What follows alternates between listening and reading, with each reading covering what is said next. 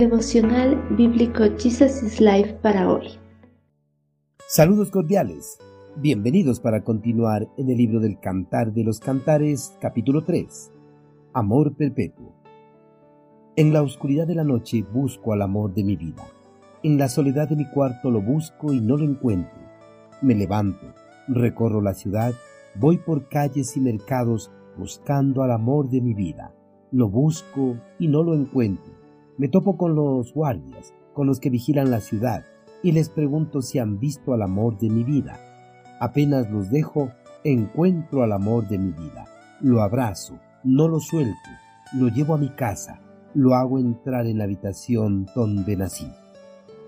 Dentro del matrimonio el cuidado y la protección mutua es fundamental para que la llama del amor no desfallezca. En cada momento de su vida debe tener presente a su ser amado velar por ella de día y de noche. Cuando recién están empezando la relación de noviazgo, los pensamientos siempre están en el ser amado, esperando con impaciencia el momento para encontrarse y contemplarse el uno al otro. Con la mente enfocada en el amor de su vida piensa, ¿cómo estará? ¿Dónde estará? ¿Qué estará haciendo? Y muchas más preguntas similares a estas. Cuando alguno de los dos no asiste a la cita, la preocupación y la angustia crecen.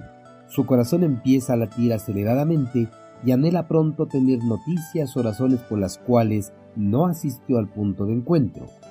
Una vez que vuelve a ver a la persona amada, el corazón vuelve a latir normalmente.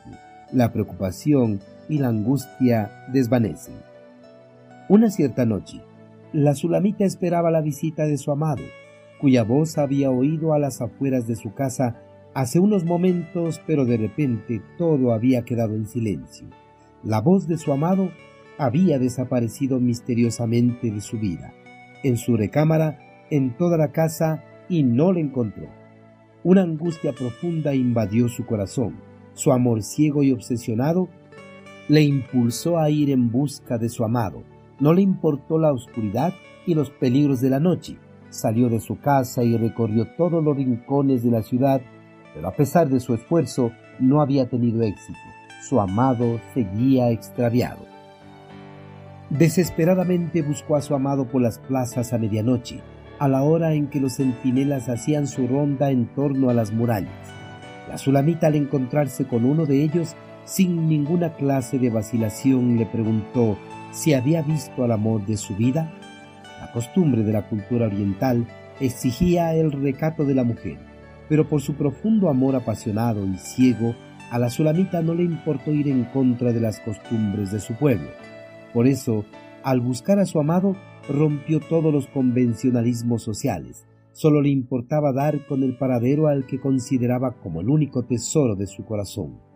Cuando uno ama a alguien, hará todo lo posible para garantizar la seguridad de esa persona y para suplir sus necesidades, a una costa de su comodidad personal, tal como lo hizo la Sulamita. Por eso al encontrar a su amado, lo abrazó, no lo soltó, lo llevó a la casa de su madre, a la habitación donde había nacido. Cristo Jesús es la perfecta muestra de un amor sacrificial como el de la Sulamita. Jesús dejó la comodidad de su trono celestial, se despojó de su divinidad, se revistió de humanidad y vino a este mundo a buscar lo que se había perdido. Al encontrarlo, se regocijó, lo abrazó, lo rescató y lo redimió a través de su sacrificio en la cruz del Calvario.